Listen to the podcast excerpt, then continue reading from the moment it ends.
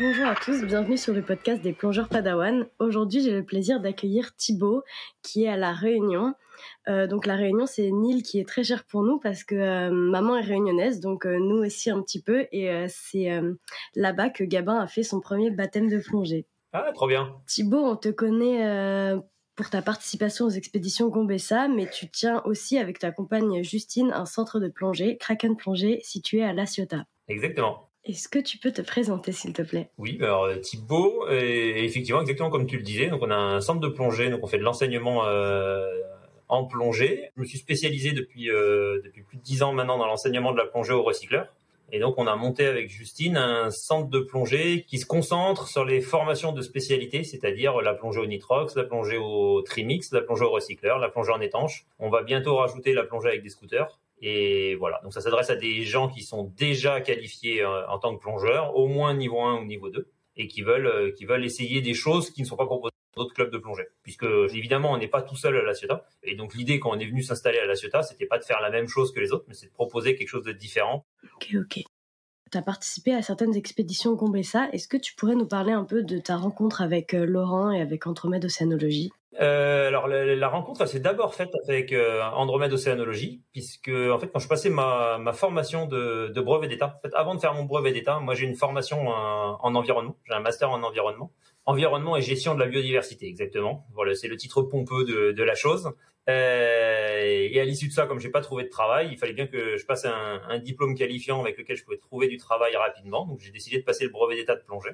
Et en même temps, je postulais pour du travail avec pour des bureaux d'études, pour des universités, pour des aquariums, pour travailler en tant que plongeur. Parce que j'avais déjà mon premier niveau de, de plongeur professionnel, j'étais déjà classe 2B, ce qui me permettait de travailler à l'époque jusqu'à 50 mètres.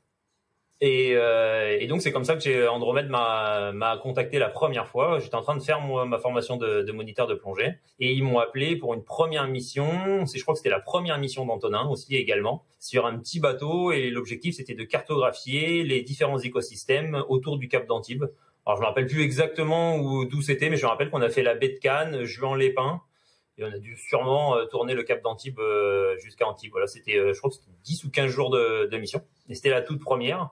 Et puis en fait, comme ça s'est bien passé, et ben, du coup ils m'ont rappelé pour d'autres missions euh, les unes après les autres. Et donc ça, je, te, je vous parle de ça, c'était en 2000. Euh, j'ai eu mon brevet d'état en juillet 2009, donc du coup j'ai j'ai dû faire la première mission avec eux. C'était avant Noël, donc ça devait être en novembre 2008. Je pense que j'ai fait la première mission avec eux. Et donc ensuite, on a enchaîné les missions jusqu'en 2013. Et en 2013, du coup, quand Laurent a cherché euh, un plongeur pour euh, pour compléter son équipe de plongeurs pour aller au Célacante. Et ben moi, ça fait déjà quelques années que je travaille avec eux, que ça se passait bien, qu'on s'entendait bien sur les plongées. Et donc euh, et donc c'est Florian et moi qui avons euh, qui avons rejoint l'équipe pour le tournage en Afrique du Sud. Ok. du coup, tu as fait quelles expéditions Gombessa? Alors j'ai commencé avec la première qui était la Célacante. Euh, après, il faut que je me les remémore toutes dans l'ordre. Ensuite, il y a eu, je crois que c'était Mystère Mérou, la deuxième. Mystère Mérou, j'y étais pas. Euh, la suivante, c'était 700 requins dans la nuit. Celle-là, j'y étais. Ensuite, il euh, n'y a pas un petit Antarctique entre les deux? Je crois qu'il y a l'Antarctique avant, c'est en 2015 l'Antarctique. Donc là, j'y étais aussi. Et puis, euh, et puis après, les, deux dernières en Méditerranée. Donc la dernière avec la saturation en Méditerranée et la toute dernière qu'on a commencé l'été dernier et qu'on va terminer normalement l'été prochain. Mais du coup, qui est pas encore sorti. On a commencé à faire des images, mais on n'a pas encore fait le, le documentaire. Voilà, ça, ça c'est pour les grosses euh, les grosses expés. Laurent, il a fait quelques expés avec un peu moins de moyens. Donc on était déjà venu à la Réunion sur le sur le mont La Pérouse, qui est un grand un grand banc rocheux au large de de la Réunion. Et donc là, on avait passé une quinzaine de jours à plonger sur la Pérouse. Et on a fait aussi l'hiver dernier. Non, c'est pas l'hiver dernier, c'était pendant le confinement. À la fin du deuxième confinement, on est allé en, en Italie sur les volcans, sur, euh, dans les îles éoliennes pour plonger sur les, les phénomènes volcaniques qu'on peut observer en plongée.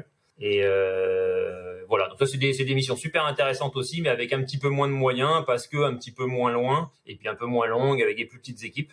Et, euh, et au final peut-être encore plus sympa à faire parce que justement c'est des petites équipes et on a plus de temps pour euh, pour être entre nous. Quoi. À quel âge as-tu commencé la plongée? Alors je pense que j'ai commencé, j'étais plus vieux que toi. Moi j'ai commencé en 94, donc j'avais euh, j'avais 12 ans. J'aurais pu commencer plus tôt, hein, puisqu'on peut commencer la plongée. Euh, c'est recommandé à partir de 8 ans, mais on peut même commencer un petit peu plus tôt.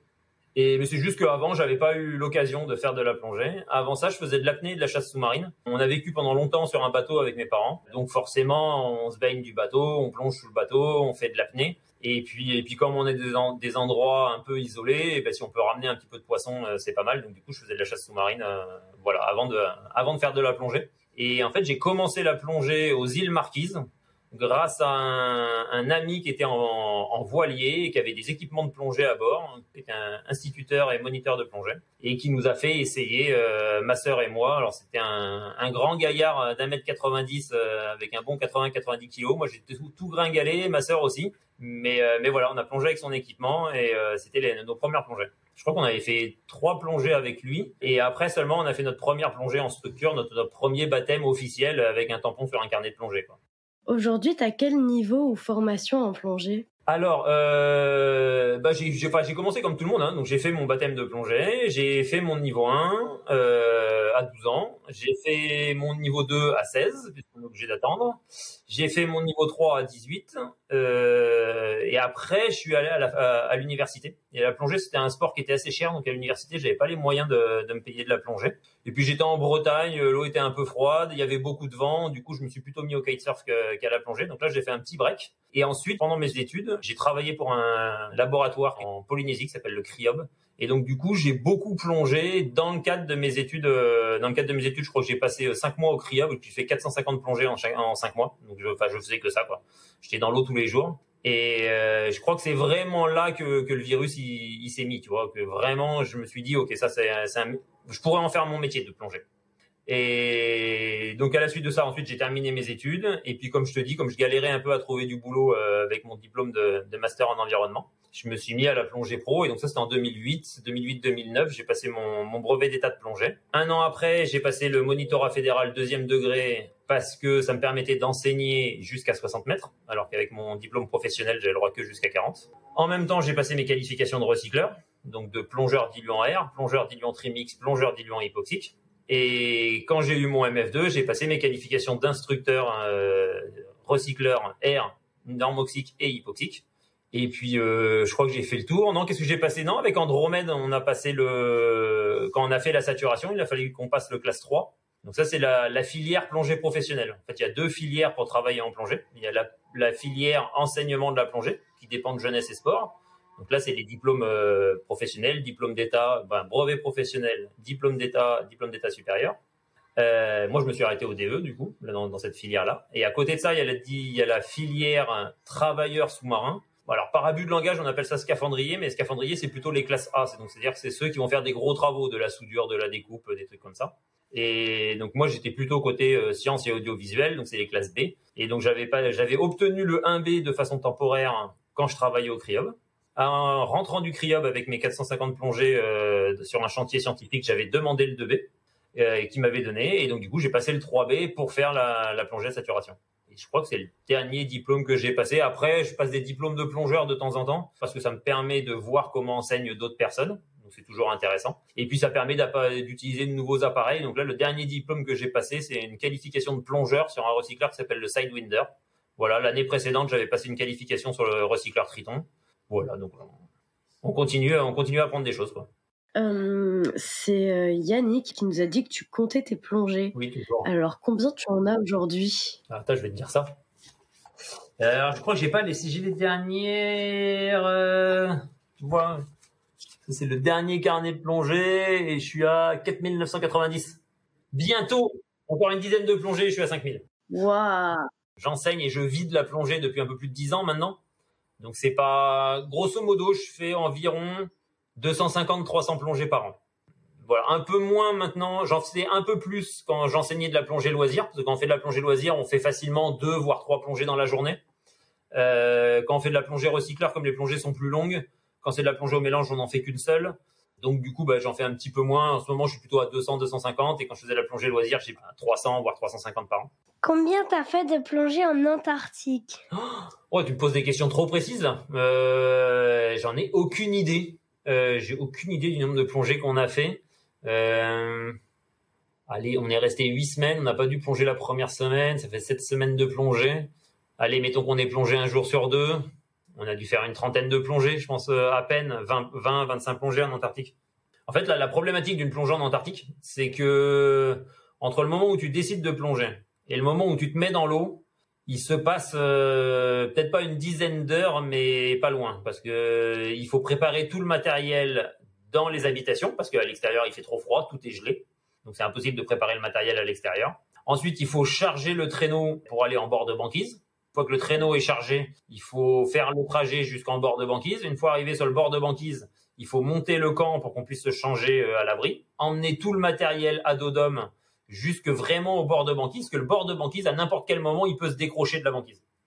Donc c'est donc on peut pas emmener le véhicule dessus parce que si le véhicule il part sur un glaçon, euh, ce serait quand même vraiment dommage de, de, le perdre. Donc en fait on était obligé de garer le véhicule bien en amont, à côté du camp de base, et de partir à pied. Alors on avait des petites luges qui s'appellent des poulkas d'ailleurs pour pour trimballer le matériel mais ça demande encore beaucoup d'efforts et beaucoup de transport. Ensuite, on retourne au camp de base, on se change, on s'habille avec les, vêtements étanches. On va s'équiper. Donc ça, ça prend du temps, hein, parce que t'imagines bien qu'on avait, euh, on avait une première couche de, de laine mérinos. Ensuite, on avait un premier vêtement chauffant, on mettait par-dessus un deuxième vêtement chauffant, on mettait deux paires de gants, trois paires de chaussettes. Donc tout ça, bah, ça prend du temps hein, de s'équiper on s'alimentait un peu, on allait en bord de banquise, on s'équipait avec tout le matériel, les gants étanches, les grosses cagoules, le recycleur, les blocs de secours, tout le tout team. Donc pareil, c'est encore euh, c'est encore une grosse demi-heure, trois quarts d'heure, et enfin on se met à l'eau. Et donc entre le moment où on a décidé de plonger et le moment où on se met à l'eau, il s'est passé beaucoup de temps. Ça va un peu plus vite au retour parce que comme on a eu très froid pendant la plongée, on est très motivé pour euh, pour porter des choses et se réchauffer le plus vite possible. Donc du coup, ça déblaye assez vite. Mais c'est des plongées qui étaient très très, enfin c'était des journées de plongée qui étaient très très longues. Et après, l'avantage en Antarctique, c'est qu'il faisait jamais nuit. Parce qu'on y était l'été là-bas, c'est-à-dire que le soleil se passe son temps à se rapprocher de l'horizon, mais en fait ne passe jamais en dessous de l'horizon. Donc il y a des journées de 24 heures, hein. donc ça laisse le temps de faire des, des, grandes préparations, des longues plongées et des grands rangements derrière, et puis de dormir un petit peu quand même. Tu as beaucoup de plongées, donc je pense que ça va être une question difficile pour toi. Mais euh, quelle a été ta plus belle plongée? Je pense que si je dois en choisir une, euh, je pense que c'est la première plongée où on a vu le Sélacanthe. Bon, qui se trouve être la première plongée de l'expédition, parce qu'on l'a vu dès la première plongée. C'était ma première expédition avec Andromède. Euh, c'était la première plongée de l'expédition où il y avait quand même énormément d'attentes. On n'était pas sûr que ça marche. C'est des plongées qui sont profondes, avec beaucoup de courant. Enfin, tu vois, il faut qu'il y ait un ensemble de choses qui se goupillent bien pour qu'on arrive à faire la plongée. Donc, il y a beaucoup d'attentes. Et l'animal est incroyable. Le poisson est énorme. Il a la tête d'aucun autre poisson au monde. C'est un animal. On m'en avait parlé pendant mes études de biologie. Enfin voilà, c'est c'est quelque chose qu'on a réfléchi. En fait, c'est une plongée que que tu as dans la tête depuis des années. Et le moment où ça se fait, eh ben c'est du coup c'est tellement incroyable. Je pense que si je dois en choisir une, je pense que c'est celle-là où il y a le plus d'éléments qui concordent pour en faire une plongée incroyable. Ouais, c'est celle-là. Je garde celle-là. Après la première sortie de la tourelle, par exemple, la saturation, c'est incroyable. Mais c'est quelque chose qui est tellement fou que moi, j'avais jamais rêvé de le faire. Le sélacanthe, c'est un poisson dont on avait entendu parler, et puis tu es dans une zone de profondeur où tu te dis, ah, peut-être un jour, c'est pas quelque chose dont tu oses rêver, mais, mais quand même, tu l'as dans un coin de la tête. La plongée à saturation, moi, j'espérais même pas un jour faire ça dans ma vie, tu vois. Donc, euh, donc c'était, c'était moins attendu. C'était incroyable, mais il n'y avait pas ces années d'attente et ces années de fantasme euh, avant de réaliser la plongée. Alors que le Sélacanthe, c'était vraiment ça. Enfin, c'était euh, c'était l'aboutissement de plein de choses, quoi, de, ma carrière de plongeur profond, de, la rencontre avec Laurent, des premières expéditions Gombessa, de, mes études de bio. Enfin, tu vois, il y a vraiment tout, tout ce faisceau d'indices, de choses qui, qui m'emmenaient à cette plongée pour faire cette plongée exceptionnelle.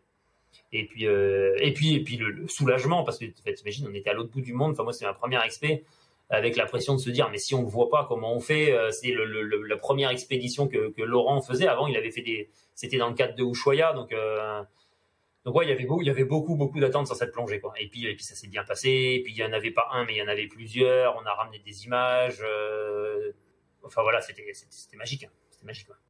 tu préfères une plongée de nuit ou de jour? Moi je déteste les plongées de nuit. Alors définitivement je préfère les plongées de jour J'aime pas du tout, du tout les plongées de nuit. En fait, euh, alors, il y a plusieurs raisons à ça. Hein. Déjà, bah, je pense qu'il y a le côté euh, moniteur de plongée qui a travaillé dans une structure de plongée. Et ben, quand tu as travaillé toute la journée, faire en plus la plongée de nuit, tu vois, c'est un peu la goutte d'eau en trop, quoi. Qui fait que tu vas te coucher super tard, il faudra quand même se lever tôt le lendemain matin, que le lendemain matin, le club de plongée, il va être en vrac, donc il faudra tout ranger avant de travailler. Enfin, tu vois, c'est, c'est une surcharge de travail qui t'es, où t'es pas dans des conditions pour apprécier la plongée. Euh, alors d'un point de vue biologique, c'est super intéressant de plonger de nuit. Tu vois plein d'animaux que tu ne pourras pas voir de jour. Ce que j'aime dans l'eau, c'est voir, euh, c'est de voir des poissons, voir des comportements, observer des reproductions, des chasses, et ça, ça a peu lieu de nuit. Donc, euh, par contre, tu vois, pendant la, mission requin où on était à Fakarava où c'était que des plongées de nuit, ben, je me suis régalé parce que parce qu'on allait observer ces, ces comportements qui, pour le coup, n'avaient lieu que la nuit. Et ça, c'était génial. Ça, c'était génial. Mais, euh, mais tu vois, en Méditerranée, il, se passe quand même moins de choses la nuit. Tu vois des espèces intéressantes. Donc, d'un point de vue biologique, c'est très intéressant. D'un point de vue comportement, moi, ça me, ça me passionne moins, quoi. Si tu plonges pas le matin. Ouais, alors déjà, déjà, c'est un peu plus motivant. Si tu as le droit de faire une grasse mat, ça c'est cool que c'est sûr que tu peux te coucher un peu plus tard. Et puis, euh, et puis si c'est pas toi qui couvre le club de plongée le lendemain matin, bah c'est en bazar, mais c'est pas ton problème, tu vois. Donc déjà, c'est un peu mieux. Mais non, moi, c'est vraiment une question d'observation. C'est pas, moi, j'observe pas la nuit. J'ai pas le plaisir à observer les animaux la nuit comme je peux l'avoir le jour. Et puis, tu vois, de jour, quand t'as des belles clartés, t'as des grands paysages, t'as as quelque chose de vraiment grandiose, tu vois. Des... La nuit, bah, tu vois, tu vois ce que t'éclaires, quoi. Donc, euh, à moins d'emmener beaucoup, beaucoup d'éclairage, c'est-à-dire d'être sur un tournage de documentaire comme pour les requins, où là, tout le monde a des éclairages énormes qui permettent de, de plonger de nuit, en fait, comme de jour. Et, là, ça devient, là, ça devient chouette. Mais si tu as juste ta petite loupiote, et que tu éclaires deux mètres devant toi, euh, ça impressionne pas. On emmène beaucoup de choses euh, pour plonger. On emmène euh, des blocs de secours, on a Norcycler qui même des machines assez complexes, on a, on a pas mal de choses. Donc ça, forcément, sous l'eau, faut le trimballer. On n'est pas dans l'air, hein, donc, euh, donc ça frotte dans l'eau, ça ralentit. Pour se déplacer, c'est dur. Du coup, pour se déplacer, on emmène des scooters qui nous traquent, mais c'est aussi de l'encombrement en plus. Il y a une espèce de course à l'armement qui fait que, que c'est pas simple. Ensuite, il y a les difficultés de la plongée en elle-même, qui peut, bah là on est dans le bleu, on est loin d'une passe, il peut y avoir du courant, on ne sait pas trop ce qu'il va y avoir, donc ça c'est de l'inconnu, c'est toujours un peu compliqué à gérer. Et puis après, il y a les difficultés spécifiques de la plongée profonde, qui fait qu'on est profond, on est loin de la surface, alors c'est pas forcément loin en distance, mais c'est loin en temps pour sortir, parce qu'on a des paliers de décompression obligatoires qui peuvent être très très longs, ça va être plusieurs heures euh, encore aujourd'hui. Donc ça, ça nous bloque sous l'eau, c'est-à-dire que quoi qu'il arrive, il faut qu'on arrive à gérer notre problème sous l'eau. Et ça, c'est pas évident. Donc du coup, on a, on a, des gens en surface qui, vont, qui peuvent nous aider, qui peuvent nous emmener des blocs de secours. Enfin voilà, donc c'est vraiment le travail d'une équipe, à la fois des plongeurs profonds qui doivent bien faire ce qu'ils ont à faire, et à la fois d'une sécu surface sur lesquels les plongeurs profonds se, se reposent complètement, en qui on a parfaitement confiance et qui, en cas de problème, c'est sur eux que dépend notre survie. Quelle était ta plongée la plus profonde? Alors, y a, en fait, j'ai fait deux, mais, mais j'ai fait deux plongées plus profondes. J'ai fait deux plongées à 145 mètres. On en a fait quand on a plongé sur le mont La Pérouse, qui était des plongées unitaires, donc descendre à 145 mètres, remonter, palier en eau et avant de sortir de l'eau. Et on l'a refait quand on était à la saturation avec Laurent, quand on était, euh, je crois que la plongée la plus profonde que j'ai faite, il y en a eu deux. Il y a eu sur le tombant des Américains et sur le sec du Cap Nègre, euh, entre l'île du Levant et la côte. C'est pas les plongées qui m'ont laissé les meilleurs souvenirs. Parce que le, problème des plongées très profondes comme ça, c'est que le temps au fond est très limité. Et, euh, donc au final, euh, je crois que je préfère plonger à 70-80 mètres et rester longtemps au fond que rester 10 minutes à 140 mètres et à peine avoir le temps de profiter de, ce qui s'est passé quoi. Donc en, soi, la profondeur. Alors des fois, des fois il n'y a pas le choix. Bah, typiquement, si tu vas aller voir des Sélacantes, eh ben il faut aller à 120 mètres parce que la grotte elle est à 120 mètres et puis c'est comme ça. Il n'y a pas d'autre endroit où on peut en voir ou alors c'est tellement exceptionnel qu'il faudrait faire des milliers de plongées. Mais si c'est possible d'aller voir des choses moins profondes, moi j'aime autant. Hein. Ça, laisse, ça, laisse, plus de temps pour observer. Hein. C'est beaucoup plus intéressant à mon goût. Quelle est la plongée qui t'a fait le plus froid? Alors le plus froid, euh, ben, j'imagine que tu t'attends à ce que je dise l'Antarctique.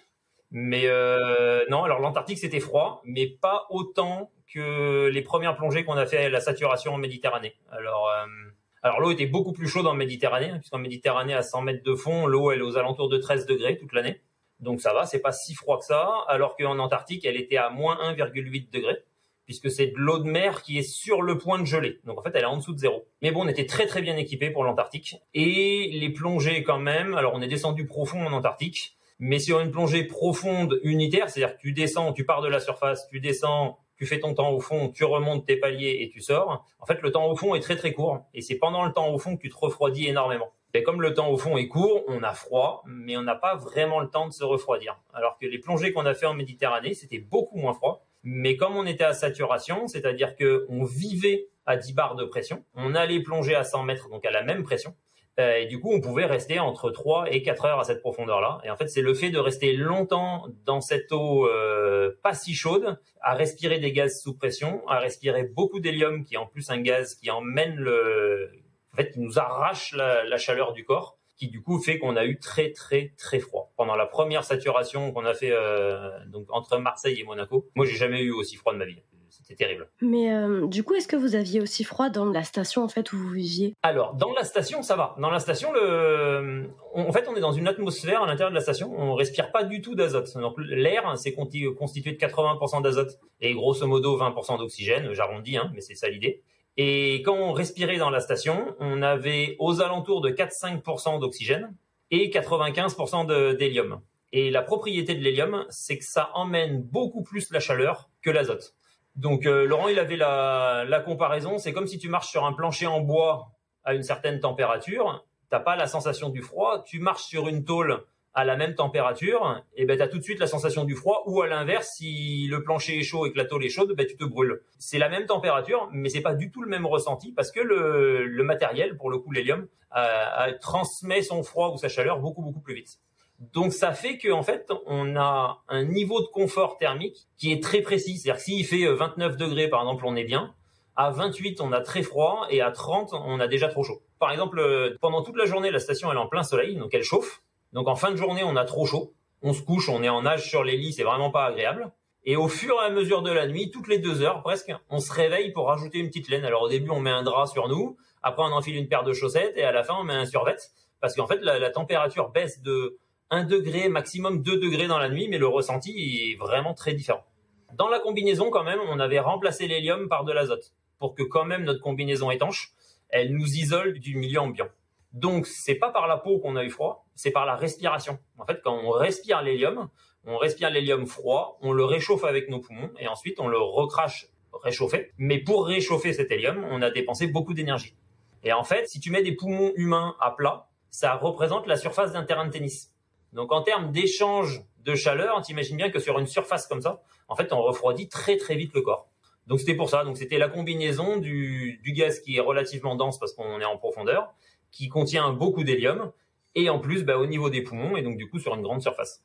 Et donc on a eu froid. Voilà. Et il n'y a pas de secret. Et à la deuxième saturation, on a réussi en partie à résoudre le problème parce qu'on a mis des réchauffeurs de gaz dans les recycleurs, ce qui nous a permis de respirer un gaz qui était réchauffé avant de l'inspirer. Donc un peu, donc du coup, euh, on a eu beaucoup moins froid. On a eu froid quand même, mais ça devenait supportable. Tout à l'heure, euh, tu nous parlais d'un réchauffeur de gaz. C'est quelque chose qui existe euh, chez le fabricant de vos recycleurs ou c'est quelque chose que vous avez développé juste pour cette expédition? Alors non, c'est alors c'est comment dire euh, C'est quelque chose qui existe chez les plongeurs professionnels. C'est-à-dire que les plongeurs professionnels qui plongent à saturation à l'héliox connaissent très bien ce problème de refroidissement du plongeur lié à la respiration mais ils sont connectés euh, à leur tourelle avec un ombilic. Donc en fait, l'ombilic leur apporte de l'énergie, de l'eau chaude, du gaz froid, du coup qui réchauffe avec l'eau chaude. Donc ça, ça existe très bien. Nous, la problématique, c'est qu'on n'avait pas de connectique avec la tourelle. Donc si on veut emmener de l'énergie, il faut qu'on l'apporte nous-mêmes. Donc on a emmené des, grosses batteries euh, électriques qu'on fixait sur les recycleurs. Et donc on a créé des, des, des réchauffeurs électriques. Alors pour l'équipe d'Andromède, c'est euh, Martin Parker de AP Diving qui a, qui a fabriqué des réchauffeurs pour les recycleurs Inspiration. Et moi, je suis allé chez le fabricant de Revo. J'y suis resté une grosse semaine et pendant une semaine, on a développé un réchauffeur à, à mettre sur le Revo. Que Revo m'en a fait un. Euh, moi, j'en avais déjà fabriqué un de mon côté parce que bah ils ont été un petit peu longs à fabriquer. Donc à un moment, je me suis dit ça se trouve, je vais pas en avoir. Donc euh, j'ai préféré m'en fabriquer un moi-même. Et puis après, Revo m'en a fourni un, qui fonctionnait très bien. Donc euh, donc j'ai utilisé les deux. J'ai utilisé le mien ne serait-ce que pour voir si ça marchait. Et j'ai utilisé celui de Revo aussi, euh, qui a marché très bien. Et à la dernière saturation, il n'y avait pas Yannick, c'était Roberto Rinaldi, le, le, caméraman. Et Roberto Rinaldi, il plonge avec encore un troisième modèle de recycleur. Il plonge avec un Gigi. Et en fait, on a réussi à adapter le réchauffeur qu'on avait conçu pour le Revo, on a réussi à le mettre sur son Gigi. Voilà. Donc, euh, donc du coup, au final, tout le monde a eu un réchauffeur de gaz. Donc ça, c'était euh, c'était bien. Les recycleurs, vous avez chacun les vôtres en fonction de vos propres goûts, du coup? Alors, euh, Bon, il y a plusieurs choses. Bah, Laurent, il a choisi son recycleur parce qu'à l'époque où il a commencé le recycleur, donc on parle de 98, 98 ou 99, bah, le recycleur qu'il a, AP Diving, c'était le seul qui existait sur le marché, quasiment. Donc, euh, bah, il n'a pas eu 3000 choix. Hein, quoi. Il a choisi un recycleur et il a pris celui qui existait. Et, euh, et maintenant, Ça fait beaucoup d'années qu'il plonge avec. Il a pris des habitudes dessus et c'est très compliqué de, de, changer de recycleur quand on a pris des automatismes sur, sur une machine. Ça veut dire qu'il faut passer sur un autre recycleur, réacquérir ces automatismes, ça prend quand même beaucoup de temps. Donc, euh, donc il reste sur cette machine et puis bon, c'est une machine qui marche très bien, hein, donc il n'y a pas de raison, il y a pas de raison de changer. Moi, par contre, quand je suis passé sur recycleur, euh, donc c'était plus tard, c'était en 2008, hein, c'était euh, dix ans plus tard. Euh, il y avait d'autres recycleurs qui commençaient à apparaître sur le marché, dont Revo. Et, et en fait, quand j'ai acheté mon premier recycleur, j'étais au RSA, donc vraiment au revenu minimum qu'on peut avoir. J'ai vraiment pas beaucoup de sous. L'idée, c'était d'avoir un recycleur qui me permette très rapidement de travailler avec, parce que parce que c'était pas possible. J'avais pas assez d'argent pour me permettre d'acheter un recycleur et ne pas gagner d'argent avec. Et donc du coup, ça a éliminé AP Diving parce que il y avait déjà beaucoup d'instructeurs sur AP Diving. Et moi, j'aurais été un instructeur parmi tant d'autres, donc du coup, ça aurait été compliqué de travailler. Donc j'ai choisi un recycleur qui arrivait sur le marché, qui, à mon sens, allait bien fonctionner, c'est-à-dire qu'elle allait trouver sa clientèle. Et comme ça, j'ai été le premier instructeur euh, sur le recycleur Revo. Et donc depuis, je travaille avec ce recycleur et il se trouve que bah, j'ai eu un peu de chance sur ce coup-là et qu'effectivement, c'est un recycleur qui a bien fonctionné. Donc j'ai toujours bien travaillé avec Revo. Et maintenant, je suis comme Laurent, c'est-à-dire que c'était en 2008, tu vois, ça fait euh, ça fait 12 ans. Et ben maintenant, le Revo, je le connais par cœur. J'ai mes petites habitudes dessus. Je pense que si demain il fallait que je passe sur un, autre type de recycleur, ça serait compliqué. J'ai beaucoup d'automatisme sur cette machine. Et puis elle me convient bien en plus. Hein. c'est un recycleur qui me plaît. Quoi.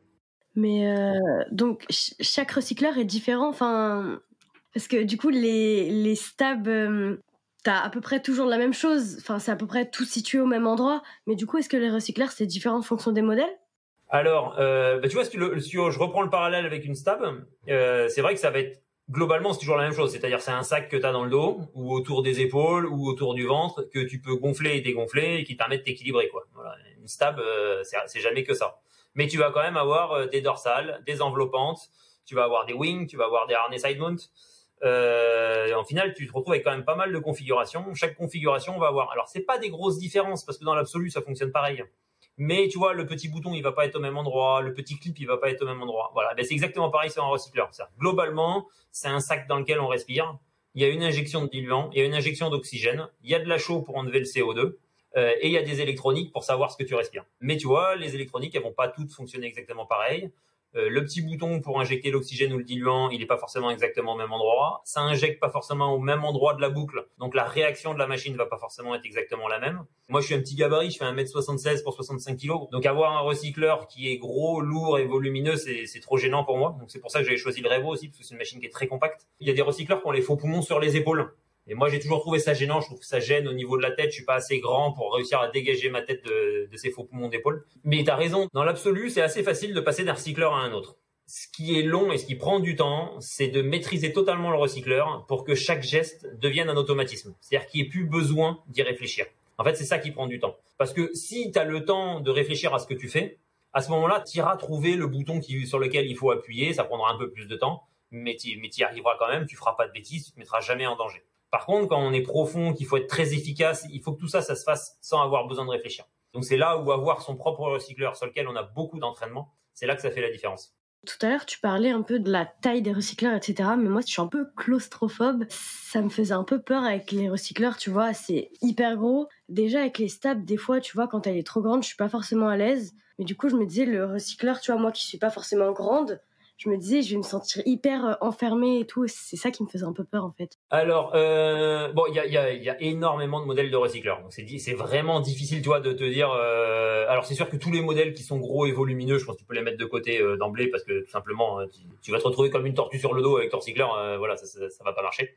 Euh, tu as quelques modèles qui sont plus compacts. Tu as quelques modèles qui sont plus modulaires, c'est-à-dire que tu vas pouvoir mettre un peu les éléments du recycleur un peu comme tu veux sur le harnais que tu veux. Du coup, ça peut permettre un peu plus de souplesse. Mais globalement, euh, tu vas quand même te retrouver avec quelque chose d'un peu encombrant. Après, en termes de poids, euh, mon Revo, par exemple, prêt à plonger, euh, avec des bouteilles en acier, il fait 27 kg. Avec des bouteilles en carbone, il en fait moins de 25. du coup, c'est moins lourd qu'une configuration avec un 15 litres, par exemple. Alors, tu vas me dire, je pense que toi, tu plonges pas avec un 15 litres. Donc, il y a des chances que ça soit un petit peu plus lourd que ta configuration habituelle, mais c'est pas non plus, ça va pas être le double en poids, tu vois. Je pense que je pense que tu serais capable de le porter sans aucun problème. Après, sur le dos, tu as un ensemble qui a, qui a, quand même un petit volume. Du coup, tu vois, quand tu bouges dans l'eau, bah, il y a de l'inertie, quoi. Il y a, y a, de la résistance au mouvement. Tu, tu vas pas te retrouver comme si tu étais en apnée avec juste une petite néoprène et, et une petite ceinture de plomb quoi. Donc tu as, un peu un peu de gêne mais euh, mais non non, je pense que c'est je pense que c'est accessible assez tôt hein, le recycleur, il y a pas même chose d'un point de vue technique, c'est pas compliqué hein. Enfin, on en fait tout un pataquès du recycleur mais ça reste très simple hein. Ça reste très simple. Donc moi je pense que ce qu'il ce faut c'est prendre le temps d'ajuster le recycleur à ta taille pour que pour qu'il il aille bien sur toi, que les harnais soient, te tiennent bien les épaules, qu'ils tiennent bien la taille, que tu fasses bien corps avec ton recycleur. C'est la première chose. Trouver un modèle dans lequel tu te sentes pas écrasé sous le poids du recycleur ni trop encombré. Puis après, euh, après passer du temps dans l'eau avec pour que pour prendre les habitudes. Et d'un point de vue claustrophobie, alors je bon moi j'ai pas du tout ce, genre de problème donc euh, je, je sais pas, mais tu vois quand tu plonges en circuit ouvert, tu es obligé de contrôler ta ventilation parce que ta ventilation, elle influe sur la consommation d'air que tu as et elle influe sur ta stabilité. C'est-à-dire quand tu remplis tes poumons, tu remontes, quand tu souffles, tu descends. Du coup, tu es, toujours en fait en train d'ajuster ta flottabilité en jouant sur ta ventilation. Mais du coup, tu peux pas respirer comme tu veux. Sur un recycleur, tu plus ce phénomène-là. C'est-à-dire que tu peux respirer à la vitesse que tu veux, ça ne change rien sur ta consommation puisque tu recycles les gaz par définition. Et ça n'a plus d'influence non plus sur ta flottabilité puisque quand tu vides tes poumons, tu remplis tes faux poumons qui sont dans ton dos. Donc en fait, le volume entre le plongeur et le scaphandre reste constant et donc la flottabilité reste constante. Donc peut-être que pour quelqu'un de claustrophobe, au final, respirer dans un recycleur, c'est plus naturel parce qu'il n'y a pas besoin de contrôler sa respiration. Tu peux respirer exactement comme tu veux. C'est super intéressant. euh, Est-ce que les recycleurs euh, plus petits, ils ont moins euh, d'autonomie ou pas? Alors, bah, ça dépend des modèles. Encore une fois, il y a tellement de modèles différents. Je te prends l'exemple du Revo, par exemple. Le Revo, il y a trois modèles le standard, le mini, le micro les trois modèles ont exactement la même autonomie. Ça veut dire que c'est le même effort pour respirer à l'intérieur. C'est la même quantité de chaud, donc la même taille de filtre pour enlever le CO2. Et dessus, tu peux monter des bouteilles de la même taille, donc des bouteilles de 3 litres qui te permettent d'avoir largement assez d'autonomie. Chez Revo, qui est un recycleur sportif, le choix a été fait de rendre la machine plus compacte, mais sans, sans grignoter sur, le, sur les, performances de la machine. Après, il y a des machines qui sont plus petites parce qu'elles sont conçues pour la plongée loisir. C'est plus une question de philosophie qu'une question de taille, vraiment. Et donc, par exemple, Marès a un, recycleur semi-fermé qui s'appelle le Horizon. Dragueur avait le, le, Dolphin et le Ray qui étaient des recycleurs semi-fermés, qui eux ont des filtres qui sont de plus petite taille, qui sont donc du coup avec moins d'autonomie, conçus pour aller moins profond, mais du coup ça fait des machines un peu plus légères. Donc, euh, donc ça dépend vraiment en fait de la logique du, du constructeur. Sur le sur le Horizon par exemple, euh, Marès ils ont décidé d'enlever les bouteilles du recycleur. En fait, les bouteilles se portent sous les bras ce qui permet d'avoir vraiment un recycleur qui est dans le dos, qui est tout petit, puisqu'il y a juste euh, un sac dans lequel tu respires, un peu de lestage et, euh, et un petit peu de chaud. Donc vraiment le recycleur euh, conçu au plus simple possible.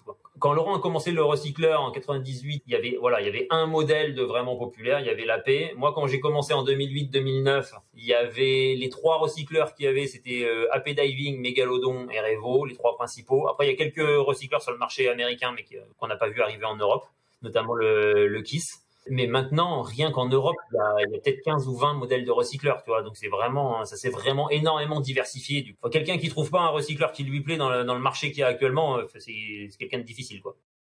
Euh, tout à l'heure, tu nous disais donc que euh, la respiration n'influe pas sur la flottabilité quand on a un recycleur, mais du coup, il faut être super bien équilibré au début eh oui, tu peux pas corriger ton défaut de flottabilité avec ta respiration. C'est-à-dire que si tu es un petit peu trop lourd en circuit ouvert, t'inspires un bon coup et hop, tu t'écrases pas par terre. Quoi. Ben là non, si t'inspires, tu remplis tes poumons, ça c'est sûr, mais tu vides le sac que tu as dans le dos. Donc euh, ça veut dire que tu vas devoir utiliser beaucoup plus souvent ton gilet et en injectant beaucoup plus délicatement à chaque fois. Parce que si tu injectes un peu trop, tu peux pas souffler pour compenser, et si tu injectes pas assez, tu peux pas remplir tes poumons pour compenser. Donc en fait, tu es pas tout le temps, mais beaucoup plus souvent, en train d'ajuster ta flottabilité avec ton gilet. Il y a aussi que du coup, tu vas ajuster ton parcours sous l'eau. Donc un truc tout simple par exemple, mais si tu as un obstacle en face de toi, typiquement il y a un gros caillou, si tu as le choix entre passer par au-dessus ou faire le tour, euh, ben, en circuit ouvert, t'inspires un grand coup, tu passes au-dessus, tu ressouffles de l'autre côté et voilà, t'es passé au-dessus. En recycleur, tu vas faire le tour. Parce que si tu es remonté, ça veut dire qu'il faut réajuster ta flottabilité, il faut réajuster le taux d'oxygène de ton recycleur, et quand tu redescends, il va de nouveau falloir réajuster ta flottabilité et réajuster ton taux d'oxygène. Donc, euh, donc voilà, il vaut mieux rester à profondeur constante et faire des tours. Et donc en fait, on va faire des plongées.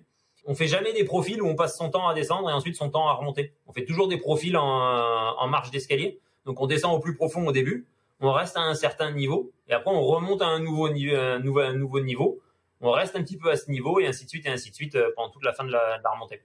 Voilà, on évite de, de faire trop de yo-yo, quoi. C'est pas, c'est pas impossible, hein, s'il faut, on le fait. Mais, euh, mais si on peut éviter, on évite. Est-ce que tu as déjà eu une panne d'air? Euh, oui, plein.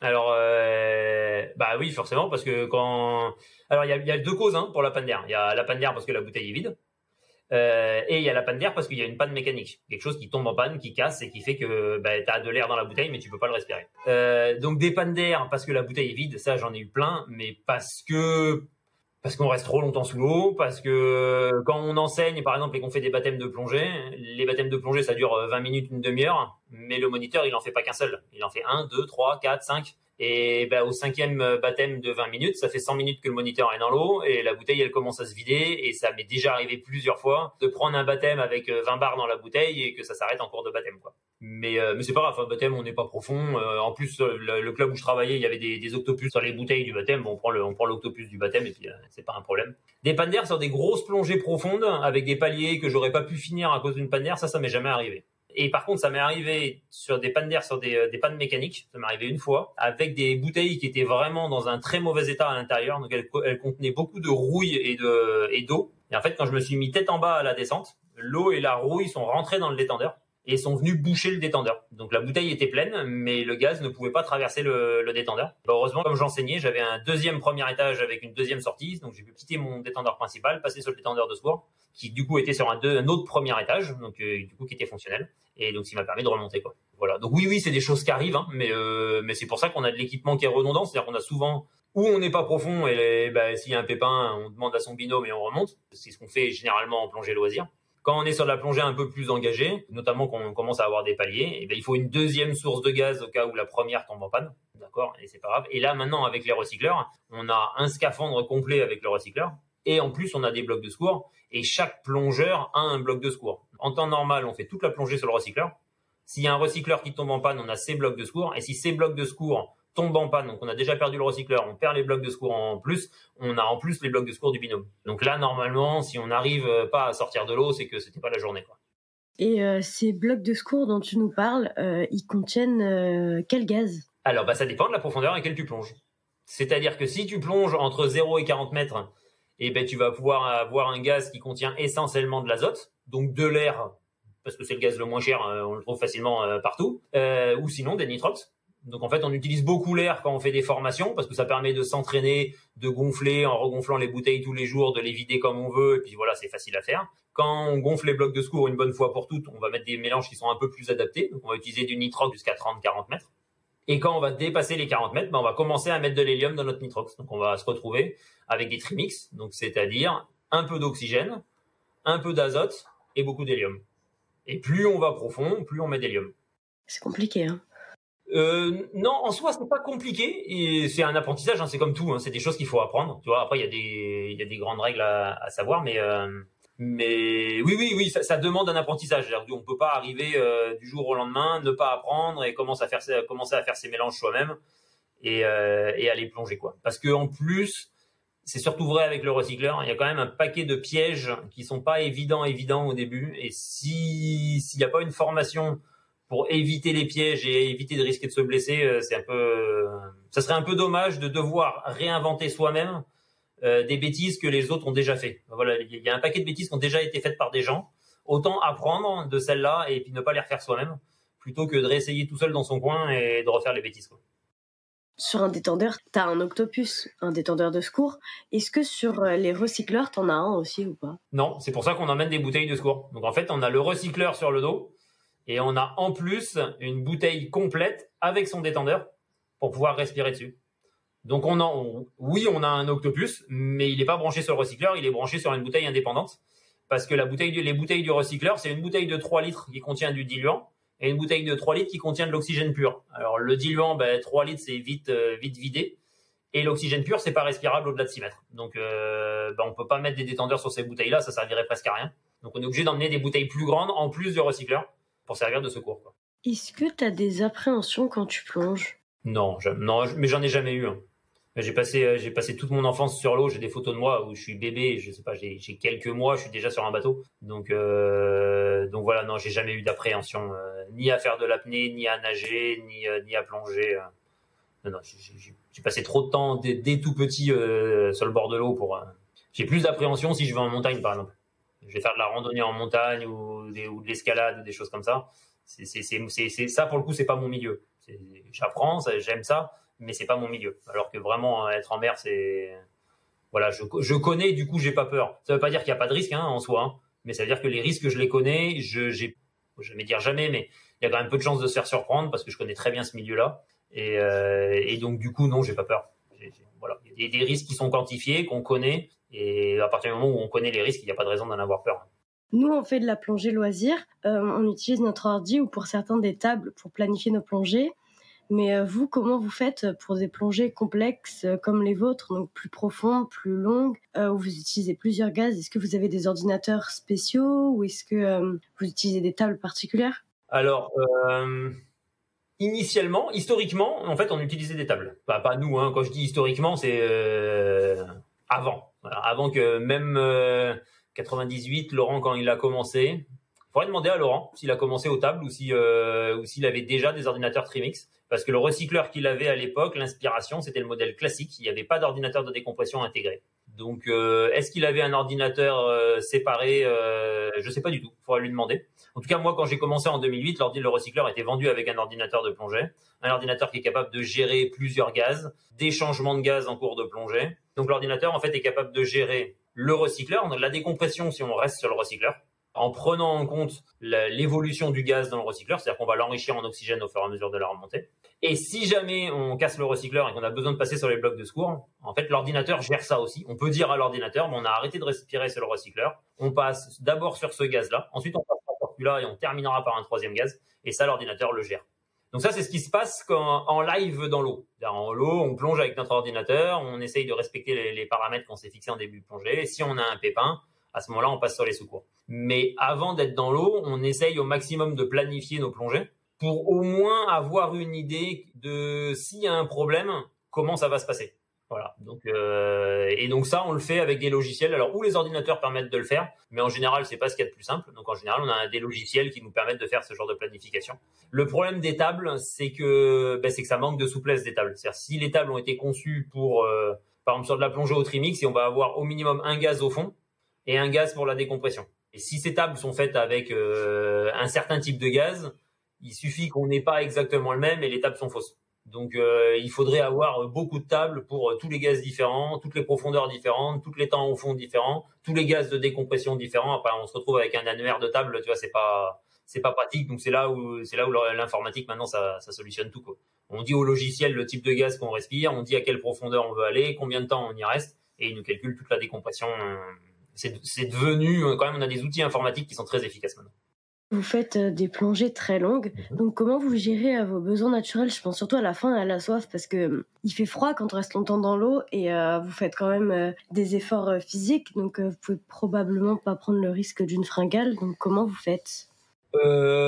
Manger sous l'eau, on l'a jamais trop fait. Hein. on l'a fait pour s'amuser, mais mais il n'y a pas vraiment besoin parce que même une plongée très longue, euh, ça dure 4, euh, 5, je crois que la plus longue qu'on a fait, c'est 5h40, je crois que j'ai fait presque 6 heures. Bon, 6 heures, c'est une demi-journée. Hein. Tu manges à midi, euh, en général, tu manges pas avant 18 heures le soir. Même si au final, es allé faire, tu vas faire de la randonnée, tu peux marcher 6 heures sans, sans t'alimenter, quoi. À condition d'avoir bien mangé avant, d'avoir mangé des sucres lents pour que ça tienne au corps, pas que des sucres rapides, parce que sinon tu les as cramés en une heure d'effort et après t'as plus rien. Mais si tu es correctement alimenté, il y a aucun souci pour euh, pour tenir les 6 heures. La problématique c'est l'hydratation. Alors dans l'eau, c'est pas un problème parce que dans l'eau, la répartition du sang dans le corps change par rapport au, à, j'allais dire, en, terrestre quoi. Quand tu es sur Terre, en fait, la gravité fait tomber le sang dans les pieds. Donc tu as une grosse quantité de sang dans la partie basse du corps. Donc bah, le cœur pompe pour le remonter, mais voilà, tu as quand même la rétention de, de, liquide dans la partie basse du corps. À partir du moment où tu t'allonges déjà sur ton lit, le sang il se redistribue sur tout ton corps. C'est pour ça que tous les matins, quand on se lève, on a envie d'aller aux toilettes.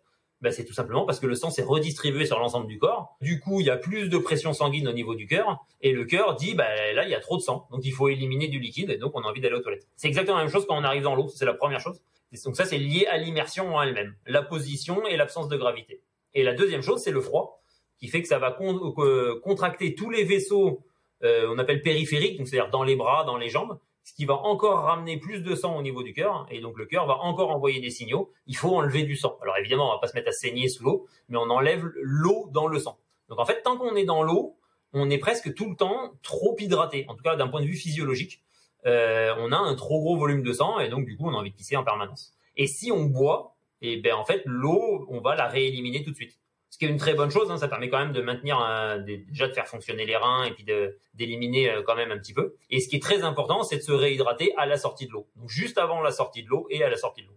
Pour au moment où on arrive en surface, c'est-à-dire au moment où on se met debout hors de l'eau, quand tout le sang nous tombe dans les bottes, euh, ben là, il faut pas qu'il y ait une baisse de tension. Et donc pour ça, il faut s'être hydraté, on va dire, dans la dernière demi-heure de plongée et à la sortie de l'eau. Après, dans l'eau. Alors c'est vrai qu'on a fait deux trois fois de se faire envoyer du chocolat chaud, des bananes, du chocolat, des trucs comme ça. C'est pas désagréable. Hein. On, va pas se cacher. Hein. Le petit le petit camelback de chocolat chaud au palier, c'est c'est très agréable, mais c'est pas du tout indispensable. C'est quoi le plus dur entre remonter ou descendre? Il y en a, bah, en vrai, il y en a aucun qui est dur. Que les deux sont faciles à faire, mais c'est pas la même durée. C'est-à-dire qu'une descente sur 100 mètres, ça va durer allez, si on va vite, deux minutes, trois, voilà. Ouais, trois minutes, c'est qu'on descend fort, mais c'est pas encore le max. Mais, euh, mais voilà, en moins de cinq minutes, on est au fond. Ça fait une vingtaine de mètres par minute, ça descend, mais c'est pas, c'est pas de la folie. Euh, par contre, la remontée, elle, elle va être très très longue. C'est pas parce qu'il faut du temps pour faire la remontée physiquement, c'est parce qu'on a des obligations de décompression. Euh, c'est-à-dire qu'il faut faire des paliers pour éliminer tout le gaz qu'on a stocké dans notre organisme, pour lui laisser le temps de sortir. Et ça, ça peut durer plusieurs heures. Donc, euh, donc dans les deux cas, il n'y a rien de compliqué. Tant que tout va bien, il n'y a rien de compliqué. Le problème à la remontée, c'est que s'il y a un problème en cours de remontée, il faut rester sous l'eau jusqu'à la fin de son obligation de décompression, jusqu'à la fin de ses paliers. Et donc ça veut dire que quoi qu'il arrive, si le recycleur tombe en panne, si on a une fringale, si on n'est pas bien, si la combinaison étanche se remplit d'eau, quoi qu'il arrive, on est obligé de rester sous l'eau jusqu'à la fin de nos paliers. C'est ça qui est compliqué s'il y a un problème, mais en fait quand il n'y a pas de problème, c'est juste du temps à attendre. Hein. Donc euh, c'est pas forcément passionnant, mais c'est pas rien de compliqué non plus. Hein. Est-ce que tu t'ennuies au palier? Alors en fait c'est un peu bizarre, c'est-à-dire que oui ça arrive de s'ennuyer au palier. Globalement on s'ennuie. On essaye de se convaincre qu'on s'ennuie pas, mais en vrai, euh, en vrai si on pouvait ne pas les faire, on les ferait pas. Hein. Faut pas se voiler la face quoi. Si, si on pouvait ne pas faire les paliers, on les ferait pas, on remonterait tout de suite. Et voilà, on est obligé de les faire, donc euh, et ben donc ben, on fait passer le temps. Donc euh, sur les paliers qui sont pas trop longs, bah, c'est juste un petit peu d'attente. Bah, on se remémore un peu euh, comment s'est passé la, plongée au fond. Peut-être on va on va régler deux trois petits trucs dans son équipement qui sont pas forcément nickel nickel. Et puis si les paliers sont pas trop longs, ma foi, euh, ça, passe comme ça. Et quand les paliers commencent à être longs, voire très longs, et ben à ce moment-là, on emmène des liseuses qu'on emmène en plongée qui nous permettent de lire au palier. Donc ça c'est pas mal pour faire passer le temps. Maintenant, il y a des systèmes avec des acoustiques qui permettent d'écouter du son sous l'eau. Donc on peut emmener des podcasts aussi. Vous pourrez écouter votre podcast euh, tranquillement au palier euh, pendant les, les, longues heures de décompression, ça serait possible. Euh, voilà, l'idée c'est de, réussir à tuer le temps, quoi, pour que pour qu'on s'ennuie mais que ça soit pas pénible. Parce que c'est tous les jours. Hein. C'est pas l'idée, c'est pas de, de dire ouais j'ai réussi une fois et voilà. C'est que non, quand on fait une mission avec Andromède, c'est tous les jours. Donc tous les jours, 3 à 4 heures de palier si c'est une souffrance à chaque fois, ça marche pas quoi. On n'est pas là pour on n'est pas là pour se faire du mal. Hein. Donc, euh, donc si on aime ce qu'on fait, c'est qu'on a réussi à, à, faire passer les paliers sans que ça soit de la souffrance. Si euh, tu fais euh, quatre plongées par exemple dans la journée, est-ce que le temps de palier, même si c'est des plongées pas profondes, ne sera pas le même à la première et à la quatrième? Ou est-ce que ça reste pareil? Eh Oui, bien sûr. En fait, quand tu, quand tu fais une plongée, ton corps, il essaye toujours d'être à l'équilibre avec le milieu dans lequel il est. Donc en fait, là, comme on est en surface, euh, en tout cas pour toi qui n'a pas plongé ce matin, je pense, en fait, ton corps est à l'équilibre avec le milieu ambiant. Il y a 0,8 bar d'azote à l'extérieur, tu as 0,8 bar d'azote à l'intérieur de ton organisme. Quand tu vas descendre en plongée, la pression va augmenter. Du coup, ta pression partielle d'azote, c'est-à-dire le, le, pourcentage d'azote multiplié par la pression à laquelle tu es, va augmenter tout simplement parce que la pression augmente. Et ton corps va essayer d'aller vers cet équilibre. Alors évidemment, c'est pas instantané. Évidemment, ça prend du temps. Et donc, ça dépend de la profondeur à laquelle tu es, et ça dépend du temps que, euh, pendant lequel tu y restes. En tout cas, pendant ce temps-là, tu as stocké de l'azote. Tu as le droit de stocker une certaine quantité d'azote et de rejoindre immédiatement la surface, sans poser de problème. Sauf que si cette quantité d'azote devient trop importante, tu vas être obligé de faire des paliers de décompression et tu vas sortir de l'eau, en fait, avec la quantité maximale d'azote que ton corps peut supporter. Ça, c'est ta première plongée. Si tu pars pour une deuxième plongée, l'intervalle entre tes deux plongées, tu effectivement éliminé de l'azote, mais pour revenir à ton équilibre d'origine, c'est-à-dire avant ta première plongée, il faudrait au moins 24 heures. Donc si tu replonges euh, deux heures après, par exemple, ben, évidemment, tu as encore de l'azote de ta première plongée. Tu repars sur une deuxième plongée avec ce stock initial qui est plus important. Du coup, comme tu vas en resaturer pendant la plongée, ben, si tu veux ne pas avoir de palier, tu vas pouvoir rester moins longtemps parce que tu es parti avec déjà de l'azote euh, plein l'organisme. Donc ça, c'est la deuxième plongée. À la troisième, tu as l'azote cumulé des deux précédentes et ainsi, de suite. Donc en fait, plus tu enchaînes les plongées, plus ton corps se charge en azote ou en hélium si c'est des plongées au mélange, euh, et plus les plongées doivent être moins profondes et moins longues. Donc en fait, au bout d'un moment, ben, tu peux plus plonger. La réalité, elle est là. C'est-à-dire si le matin, tu as fait une plongée à 40 mètres, que l'après-midi, tu fais une plongée à 20 ou 30 mètres, si tu veux faire une plongée de nuit, tu peux pas faire une plongée à 40. Tu vas être obligé de faire une plongée entre 0 et 15 mètres, 0 et 20 mètres maximal. Parce que tu as tout le stock de gaz des plongées précédentes. Mais là, on a une caméra de vidéosurveillance, une caméra autonome, et on va profiter de la plongée d'aujourd'hui, donc une plongée profonde, pour aller la poser au-delà de 100 mètres de fond. Euh, donc la caméra, elle est conçue comme ça. C'est Manuel Lefebvre et son père qui nous ont conçu ça. En bas, ils ont mis un gros tube étanche avec une batterie à l'intérieur. En haut, un plus petit tube avec un dôme qui contient une petite caméra de vidéosurveillance qu'on peut programmer pour qu'elle s'enregistre uniquement quand il y a du mouvement. Ça évite qu'elle enregistre en permanence, donc quelque chose d'intéressant qui passe devant. Avec un petit enregistreur, on va laisser l'ensemble deux à trois jours au fond de l'eau, et puis à l'occasion d'une deuxième plongée profonde, on va remonter tout ça, et puis on va essayer de découvrir ce que la caméra a bien pu capter. Euh, on va aller la plonger à 100 mètres de fond. Pourquoi 100 mètres? Parce qu'on est au-delà de la thermocline. Et l'espoir, c'est de réussir à attraper à l'image des, euh, espèces euh, qu'on n'a pas l'habitude de voir en plongée. Parce que même si on utilise des recycleurs, même si on plonge longtemps, dans ces profondeurs-là, on est quand même très limité en temps d'observation. Donc bah, ça va être un peu nos yeux sous l'eau. Alors c'est pas aussi efficace qu'un œil humain, mais c'est au moins l'avantage de pouvoir rester très longtemps sous l'eau et puis de faire les observations à notre place. Euh, du coup, bah, pour faire cette plongée à 100 mètres, comme c'est quand même euh, pas mal encombrant, il va falloir euh, emmener ça en plus du matériel habituel de plongée profonde, c'est-à-dire les deux blocs de secours, le recycleur, les scooters pour pouvoir se déplacer et avancer quand même assez vite et puis minimiser les efforts au fond. Donc on va emmener ça en plus dans notre configuration, donc ça va commencer à être bien chargé. Donc on, est, on espère qu'on va arriver dans la zone des 100 mètres et qu'on va assez rapidement trouver une petite grotte ou en tout cas un petit surplomb où on peut poser ça en place et qu'on n'aura pas trop besoin de se déplacer avec parce que ça va être, euh, ça va être encombrant. J'ai déjà posé la question à tous si on avait déjà vu un requin marteau et je pense que toi aussi. Et c'était quoi ta première rencontre avec un requin marteau? Avec un requin marteau spécifiquement? Alors, première rencontre. Euh, alors attends, il faut que je retourne dans mes souvenirs là. Hein.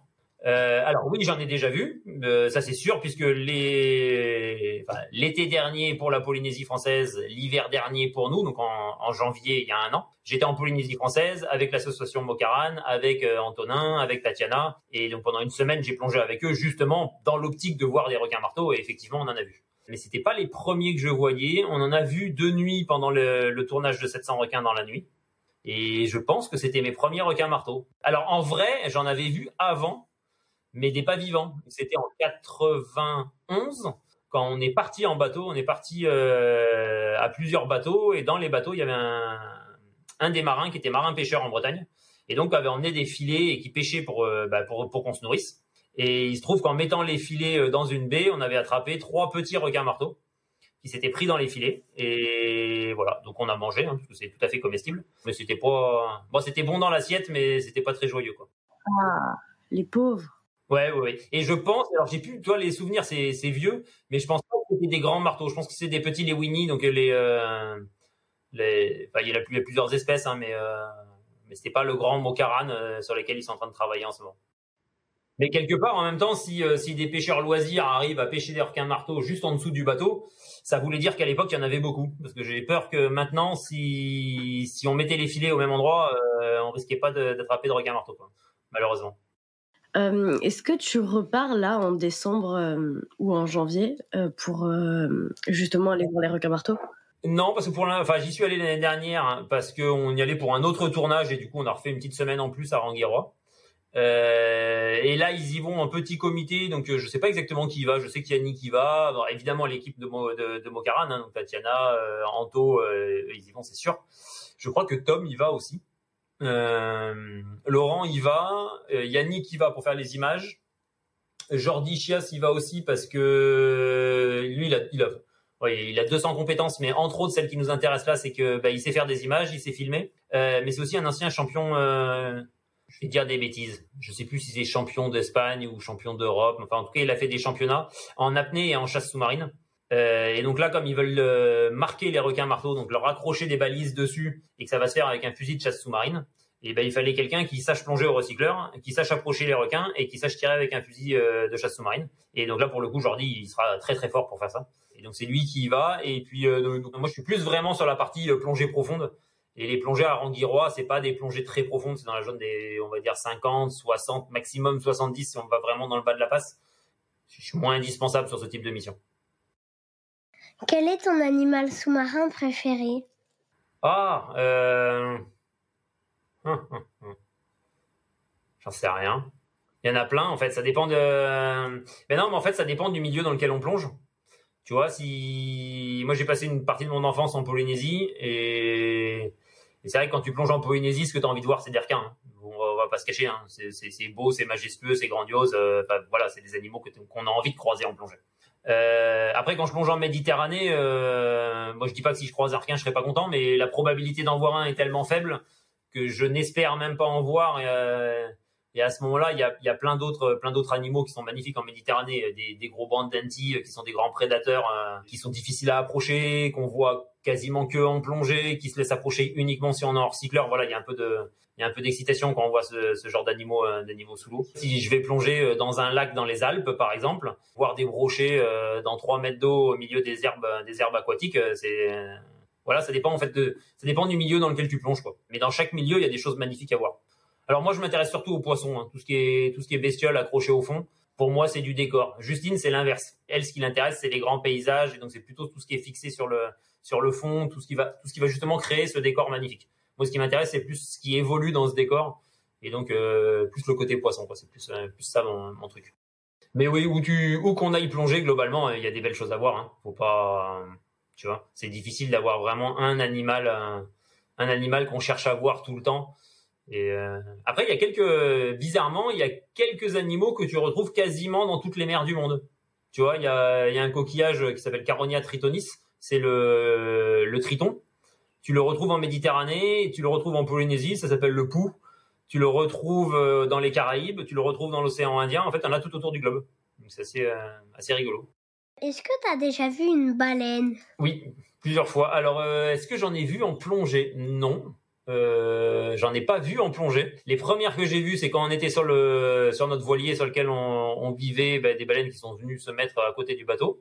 J'en ai vu plusieurs fois en Polynésie française euh, quand je faisais du surf ou quand j'étais dans l'eau, des baleines qui passent et puis qui sautent. Voilà, donc j'ai nagé, oui, mais j'ai jamais plongé avec des baleines, puisque à chaque fois c'était pas c'était pas l'objectif. Du coup, j'avais pas le matériel de plongée. Et il y a quand même beaucoup d'endroits maintenant, et c'est très bien, c'est une très bonne chose, où on n'a plus le droit d'approcher les baleines avec les bateaux. Parce que ça fait trop de bruit, parce que ça les gêne, parce qu'il y a des risques qu'il y ait des coups d'hélice. Euh, souvent, quand on voit les baleines, c'est les mères avec leurs petits, parce qu'elles viennent, elles remontent dans les eaux chaudes pour, euh, pour mettre bas. Et donc les petits qui sont inexpérimentés, ça, ça pourrait arriver facilement qu'ils remontent sous un bateau ou quoi. Donc l'idée, c'est de s'éloigner des, euh, des animaux pour, le, pour les laisser tranquilles. Et donc, du coup, après, bah, si on veut se rapprocher des animaux, c'est à nous de palmer et d'aller à leur rencontre. Et en plus, comme ça, ça leur laisse la chance, s'ils n'ont pas envie de nous voir, de partir. Parce que si eux, ils se mettent à nager, ils vont nager beaucoup plus vite que nous. Alors que si on a des bateaux avec des gros moteurs, on peut toujours leur courir après. Donc, euh, donc voilà, donc on reste loin, on nage pour les rejoindre. Et donc, bah, si on nage, on n'a pas envie de trimballer tout l'équipement de plongée, tout simplement. C'est quand même tellement plus simple d'y aller en apnée. Hein. Ça va être une question difficile. Ah là là, je me prépare alors. Tu préfères le requin marteau ou le mérou? Eh bien, je vais encore te répondre, ça dépend où. C'est-à-dire, si je suis à Rangiroa euh, pour plonger dans la passe, je peux te dire que les mérous, ils peuvent toujours passer, je les regarde même pas. Euh, parce qu'on est là pour voir des requins marteaux, parce que parce qu'on sait qu'il y a des requins marteaux, parce que c'est des animaux qui sont absolument magnifiques. Et ben c'est sûr que c'est sûr que c'est ça l'objectif. Alors je les regarde pas, c'est pas vrai, tu vois. Mais voilà, ils font partie du décor. C'est pas c'est pas l'objectif de la plongée Si par contre on plonge en Méditerranée, euh, ben, le Mérou c'est plutôt l'objectif de la plongée justement. Et, euh, et, on va plonger pour aller en voir. En tout cas, il y a certains sites en Méditerranée qui sont connus pour ça. Je pense à la Gabinière à Port-Cros, par exemple, sur le parc national de Port-Cros. Il y a un petit îlot au sud de, l'île de Port-Cros qui s'appelle la Gabinière. Et je crois qu'il y a plus de 200 mérous qui habitent autour de la Gabinière. Et là, l'idée justement, c'est d'aller les voir, d'aller voir comment comment ils vivent, comment ils se déplacent, comment ils se nourrissent. Il y en a tellement, ils sont tellement habitués aux plongeurs que qu'en fait ils vivent leur vie euh, même si on est à côté, quoi. Donc euh, donc en fait, ça dépend vraiment du milieu dans lequel on est. Et par exemple, à, à Fakarava Sud, là, quand on a fait le documentaire sur les requins, les mérous euh, étaient petits, hein, globalement, ils font 30, 40 cm. C'est pas par rapport à ceux de Méditerranée, ils sont ridicules. Sauf qu'il y en a tellement, il y en a tellement partout que vraiment c'est ça devient spectaculaire par le nombre. Donc ouais, ça dépend. Mais je t'avoue qu'à Fakarava Sud, même s'il y a beaucoup de mérous, s'il y a un grand mokaran qui passe au milieu, tu regardes le mokaran hein, quand même, hein, parce que parce que l'animal est quand même majestueux. Quel est l'animal qui t'a le plus marqué en Antarctique? Ah, euh, il y a plusieurs choses. Il y a les animaux qu'on peut voir, on va dire, facilement. Tu vois, c'est ceux que tu vas trouver déjà en surface et qui éventuellement se mettent à l'eau avec toi. Donc les manchots empereurs, les manchots adélie, les phoques de Védel, les phoques crabiers. Voilà, ceux-là tu les vois en surface, tu les vois sous, tu les vois sous l'eau quand tu quand tu te baignes avec. C'est super hein, de, les voir sous l'eau. Ils sont ils sont vraiment majestueux. Mais il n'y a pas le côté surprise. T'es pas étonné de les voir parce qu'il y en a des centaines en surface, voire des milliers pour les manchots. Euh, du coup, quand tu les vois en plongée, ils sont magnifiques, ça nage à toute vitesse. C'est assez fou. Mais il n'y a pas l'élément de surprise. Par contre, en Antarctique, on est arrivé sur des écosystèmes. Moi, je pensais jamais voir des choses aussi riches, aussi diversifiées, avec autant de couleurs euh, en Antarctique. C'est-à-dire que hors de l'eau, tout est blanc. C'est de la neige ou de la glace partout. Euh, dès qu'il y a un truc de couleur, c'est une construction humaine. Mais sinon, euh, le reste c'est tout blanc. Et là, on arrivait sous l'eau dans des environnements où c'était, euh, il y avait de la couleur partout. C'était beau. Et donc du coup, c'est pas vraiment une espèce, mais c'est plutôt, tu vois, tout un écosystème qui fait qui fait un décor qui est complètement incroyable et, et enfin moi j'aurais jamais pensé euh, pensé voir ça moi l'animal euh, même si j'en ai pas vu et que je suis pas allée en Antarctique moi je trouve que mon préféré sur la banquise c'est le pingouin. Ouais il est mignon. Ouais je suis d'accord. c'est trop drôle. Oui. Ouais, les, les alors quand on était en, en Terre Adélie en Terre Adélie il y a deux espèces de manchots. Principalement alors enfin deux espèces. En tout cas nous on en a vu deux. Il y a le manchot empereur, qui, est assez grand, c'est celui de la marche de l'empereur, hein, qui est assez grand, assez, euh, assez impressionnant, qui doit faire, euh, je vais te dire des bêtises, mais je pense aux alentours d'un mètre cinquante, tu vois, donc ça fait, ça fait quand même un oiseau de, de grande taille hein, quand il est debout. Et après, il y a les, euh, les manchots adélie qui sont beaucoup plus petits, qui sont beaucoup plus nombreux et qui sont beaucoup plus rigolos. C'est-à-dire qu'ils ont des comportements euh, complètement débiles, ils se courent après, ils vont chercher des petits cailloux, ils font des tas de petits cailloux partout. Quand tu passes à côté, ils essayent de te mordre les chevilles. Enfin, vraiment, c'est euh... et et il y en a partout autour de la base. Donc euh... donc en fait, on vit avec eux, c'est vraiment rigolo. Quoi. Et euh, tu te verrais comment du coup si t'étais pas plongeur? Euh... Ah, j'en sais rien. Euh... J'en sais rien. Je sais pas du tout. Euh, après, il y a plein de tu vois, quand j'ai commencé mes études, euh, j'ai fait un master en environnement, tout ce qui est de plus classique. J'ai fait quatre ans à Brest hein, pour mon master en environnement. Je plongeais pas du tout. Je, faisais du kitesurf, j'étais sur, sur l'eau, je faisais du surf et du kitesurf, donc j'étais sur l'eau tous les week-ends, voire même en semaine hein, quand on pouvait, euh, quand les conditions étaient bonnes. Euh, donc oui, si j'étais pas sous l'eau, je serais sur l'eau, quoi. Voilà, c'est sûr que je, je ferais quelque chose qui serait autour de l'eau. La montagne, c'est un milieu qui me plaît aussi. Après, je suis je suis pas né en montagne. Mes parents ils habitaient en, en Charente-Maritime, sur le bord de l'eau, donc c'est pas. Mais toi, c'est toutes ces activités de pleine nature où tu es en confrontation directe avec le, le, milieu naturel. Je pense que, je pense que oui, forcément, ça, ça serait, ça serait le milieu dans lequel je serais. Et, euh, et si j'étais pas plongeur, je pense que je serais resté. J'ai beau avoir fait des études qui sont euh, orientées vers la recherche, donc vers des, des, des, travaux assez intellectuels. Au final, je pense que c'est, c'est pas ce que j'aime faire. J'aime bien avoir un peu les mains dans le cambouis. J'aime bien bricoler mes recycleurs. J'aime bien être dans l'eau. Donc je pense que, je pense que si je travaillais en sur l'eau, euh, ben, j'en sais rien. Je serais euh, mécanicien sur les bateaux ou, ou, voilier à fabriquer des voiles et des, et des cordes euh, ou fabriquer des bateaux. je pense que je ferais un, un, un travail technique autour de la mer. Donc, si tu ferais pas de la plongée, tu ferais du parapente avec Yannick? Ben peut-être, peut-être. Mais Yannick, tu sais, il est, il est né en, il est né en montagne. Hein. Lui, il est suisse. Donc euh, pour le coup, euh, lui la montagne c'est son milieu, le parapente c'est son milieu, il connaît ces dangers-là. Moi j'aurais jamais le niveau d'Yannick, hein, ou alors il va falloir que, il faut que je réapprenne tout ce que lui a appris euh, depuis qu'il est tout petit. Et, et, malheureusement, je pense que ça, ça s'apprend pas. Je pense que, je pense que ça, on, est avec. Il y a des milieux dans lesquels on vit et qu'on connaît euh, avec ses tripes, quoi, plus qu'avec sa tête. Bon, moi, c'est la mer. Lui, c'est euh, lui, c'est la montagne et la mer aussi parce que parce qu'il plonge depuis très longtemps. Donc oui, je ferai du parapente avec Yannick, mais ça serait Yannick qui m'emmènerait faire du parapente et qui serait mon guide parce que parce que moi, j'aurais jamais son niveau. Euh, en parlant d'Yannick, il avait une petite question pour toi. Oh là là. Donc Yannick voudrait te demander pourquoi tu t'es coupé les cheveux. Ah, euh, et eh bien on peut lui demander aussi parce que moi j'ai vu des photos d'Yannick avec les cheveux longs. Donc il y a un moment, il a eu les cheveux longs, donc je pense qu'il a la réponse de pourquoi on se coupe les cheveux. Bon, il y a un côté tout bête, hein, c'est que c'est pratique. Hein. C'est que quand tu mets la cagoule sur la tête, euh, t'as pas des mèches qui dépassent de partout. Euh, quand tu fais trois plongées par jour, et eh ben tes cheveux ils sèchent entre deux plongées. Alors sinon t'as la tête mouillée en permanence. Voilà. Qu'est-ce qui t'a donné envie de plonger? Ah, qu'est-ce qui m'a donné envie de plonger? Euh comme je te disais, moi j'ai été sur l'eau de tout petit, donc rapidement j'ai eu envie d'aller voir ce qu'il y avait sous l'eau. Donc j'ai commencé par l'apnée, un peu de chasse sous-marine, et puis bah, en apnée on est limité hein, quand même dans ce qu'on peut faire. Et donc euh, donc rapidement l'idée c'était d'aller voir plus loin. Hein. Ça et puis quand on était sur le voilier, alors les, ma génération, on a beaucoup beaucoup de gens ont grandi avec Cousteau et dans les aventures de, de Cousteau. ben moi je l'ai jamais vu à la télé parce que j'avais pas la télé tout simplement sur le bateau. Par contre, on avait les bandes dessinées des, aventures Cousteau qui étaient euh, dessinées par euh, Serafini et mis en scénario par Pacalé. Et voilà, ça fait ça fait partie du rêve de, de, faire rêver un petit enfant de qu'est-ce que de tout ce qu'on peut voir sous l'eau et, et de qu'est-ce que c'est la plongée quoi. Donc c'est en fait c'est ça m'a transmis la, connaissance de, de me dire il y a possibilité d'aller plus loin que ce que je sais faire en, en apnée. Et donc à partir de là, j'ai eu envie d'en faire. Et puis effectivement, quand j'ai commencé à en faire en bouteille, eh ben, je me suis dit c'est bien, mais j'aimerais descendre plus plus profond. Donc j'ai passé tous mes niveaux. Et puis une fois qu'on est profond à l'air, on commence à être narcosé, on a l'autonomie qui est très limitée. On commence à se dire bon, alors un recycleur pour plus d'autonomie, ça serait bien. Puis du trimix pour pouvoir être lucide au fond, ça serait encore mieux. Et puis tu vois, c'est euh, c'est la course en avant en permanence euh, pour aller plus loin, plus profond et voir des nouvelles choses. Parce que Yannick aussi nous avait dit euh, Cousteau. ouais, ben on, est vraiment la génération, vous, ça vous parle pas, vous, êtes, trop jeune, mais on est vraiment la génération, nous, on tous ceux qui avaient la télé, ils avaient les Cousteau toutes les semaines, euh, les aventures de l'équipe Cousteau, c'était un truc, c'était un truc fou, quoi.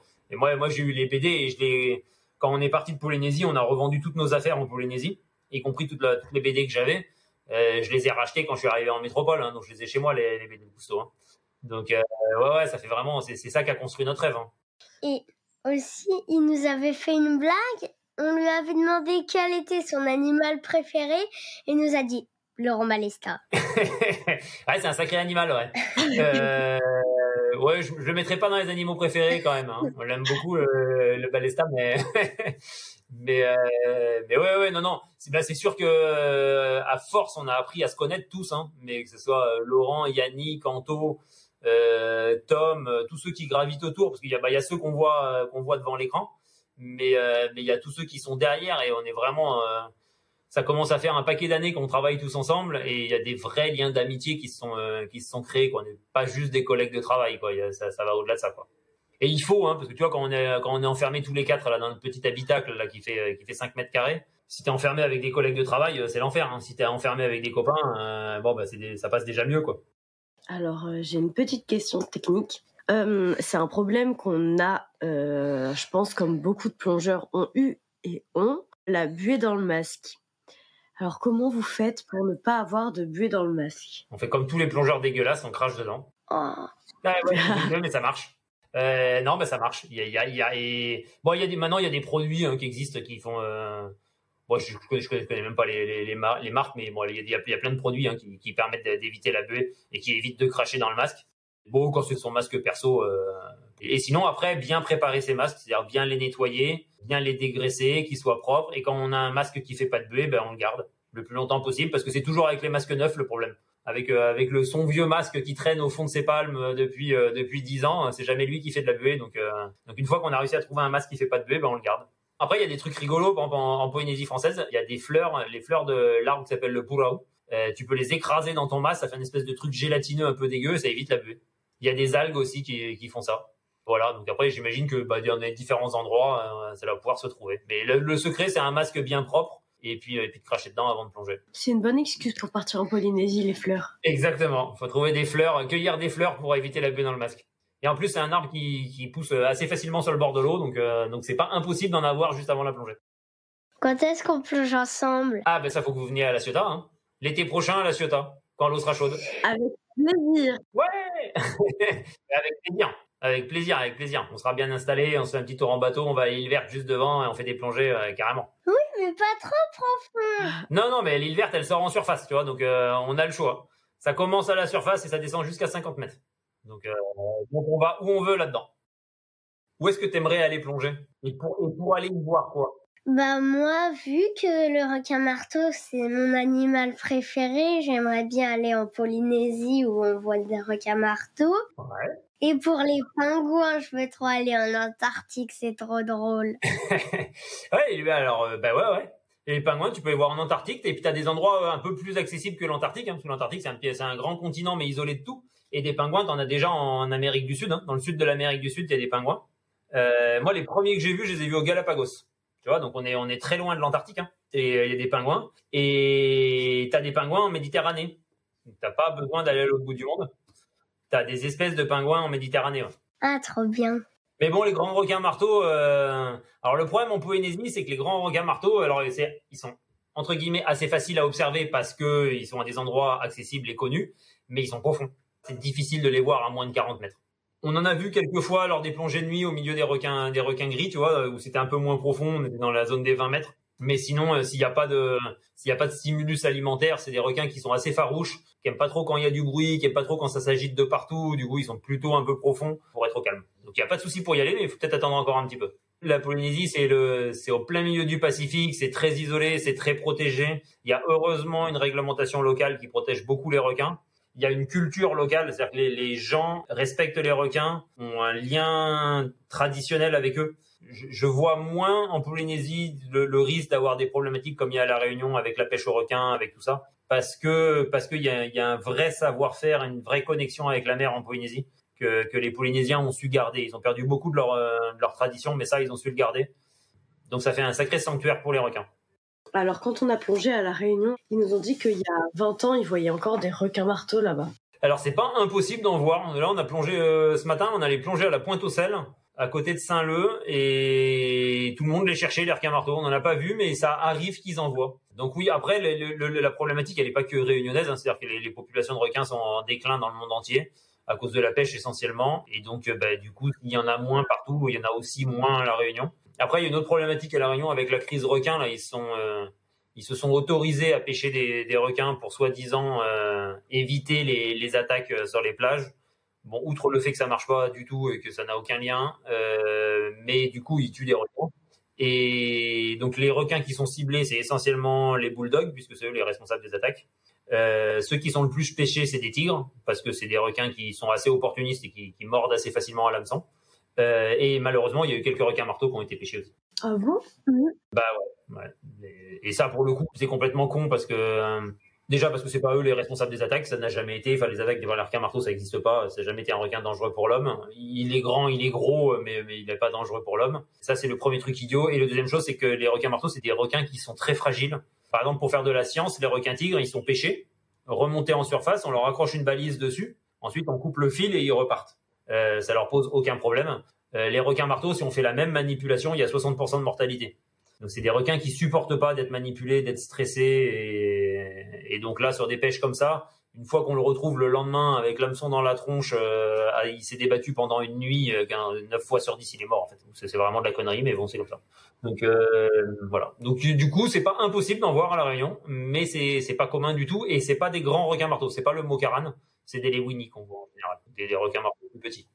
Dans une expédition, je me souviens plus laquelle, il y avait un requin, on lui avait mis une balise sur l'aileron. Ouais. Puis le jour euh, d'après, eh ben, on a retrouvé le même et avec euh, une morsure. Ah, c'est possible, ouais. Ah bah ouais, ouais. Y a, y a... Alors c'est sûr que quand on accroche. Enfin, toutes les manipulations scientifiques qu'on fait sur les sur les requins, euh, c'est un stress pour l'animal, clairement. C'est-à-dire que bah, déjà si on le pêche pour lui accrocher quelque chose, bon bah il se voit mourir hein, le requin. Alors je sais pas si ça a une conscience assez évoluée pour se voir mourir, mais mais même quand on était en, Polynésie, là, les requins, on avait décidé de pas les pêcher, de les attraper en leur passant un lasso autour de la queue. Donc de les mettre en catalepsie, de les attraper par la queue, de les retourner sur le dos, comme ça ils perdent leur repère, ils s'arrêtent de bouger. On leur passait un lasso et on les remontait en surface déjà, il n'y a pas de traumatisme physique, c'est-à-dire que le requin, il n'est pas blessé. Par contre, on a vite compris qu'ils aimaient pas ça. Hein. Oui, c'est clair que ça induit un stress chez l'animal, et donc il est tout à fait possible que du coup l'animal qui soit qui est stressé, fatigué de la manipulation, euh, bah, derrière il se fasse attaquer par un autre prédateur. Hein. Ça, c'est tout à fait possible. Hein. Parce que quand on était quand on était à, à les prédateurs, ils étaient partout autour. Hein. On a vu des deux jours, on a vu des tigres. De nuit, on a vu des grands requins marteaux. Et on sait que les grands requins marteaux, ils chassent les grilles. Hein. Donc, euh, donc c'est sûr que le gris qui remonte un peu tout stone euh, de s'être fait attraper et mis une balise, euh, c'est sûr que c'est une proie privilégiée pour le grand marteau. Aussi, quand vous essayez de les attraper par la queue, j'ai vu Laurent Balesta faire.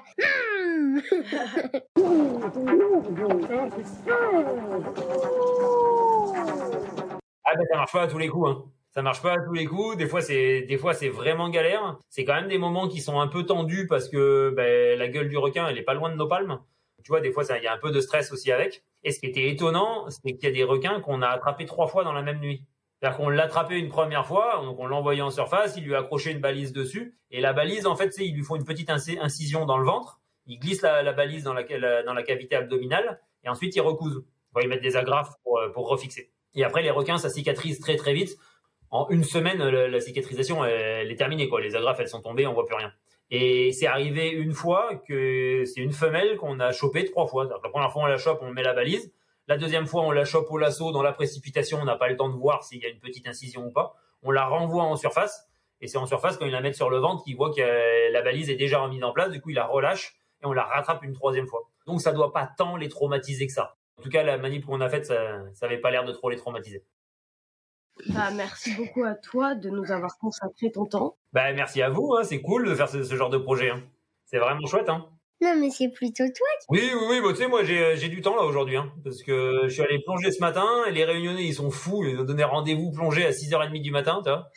donc, euh, donc, je suis tombé du lit à 5h30, j'ai traîné sur le port euh, jusqu'à midi, et puis là, cet après-midi, du coup, j'avais rien à faire. On a déjà, on a refait tous les gonflages pour demain en sortant de la plongée, euh, donc on est prêt pour aller plonger demain et du coup on est tranquille cet après-midi et je reste à l'ombre parce que comme on passe la, la semaine en plein soleil et que, ben, que en France c'était un peu l'hiver, donc on a perdu tout le bronzage et toute la. D'ailleurs, je suis tout rouge, tu vois. J'ai déjà passé trop de temps au soleil, donc euh, donc cet après-midi, je reste à l'ombre. Voilà, donc c'est cool de passer un peu de temps avec vous. J'hallucine du nombre de clubs de plongée qu'il y a à Saint-Gilles et sur la Réunion en général, le nombre de personnes qui plongent, la proportion de femmes qui plongent. Ah ouais? Euh, c'est assez dingue. C'est assez dingue, ouais. C'est assez fou. Et je, je crois qu'il y a au moins six clubs de plongée euh, sur le port plus des indépendants qui travaillent avec leur bateau, leur camion, leur machin. Et quand je dis des clubs de plongée, ils ont tous euh, deux, trois bateaux, ils font deux rotations par jour. Enfin, c'est fou, quoi. Parce qu'on n'est pas pendant des vacances scolaires. Enfin, tu vois, c'est pas le au moment de l'activité touristique. Donc c'est en fait, c'est les Réunionnais qui plongent, quoi. Et, et, ouais, je trouve ça, je trouve ça assez génial. En Polynésie, par exemple, les Polynésiens plongent très très peu. Il y a un peu les popas, c'est-à-dire les, les, métropolitains qui habitent là-bas qui, qui plongent, mais les Polynésiens plongent très peu. Et ici, vraiment, les, gens plongent, quoi, vont en mer, euh, passent du temps sur l'eau. Enfin, c'est, vraiment chouette. Hein. C'est vraiment chouette. En Polynésie, ils ont vraiment une culture autour de l'océan et tout, alors qu'à La Réunion, euh, ils sont pas du tout euh, tournés vers l'océan. Les Polynésiens, ils vont à l'eau, hein.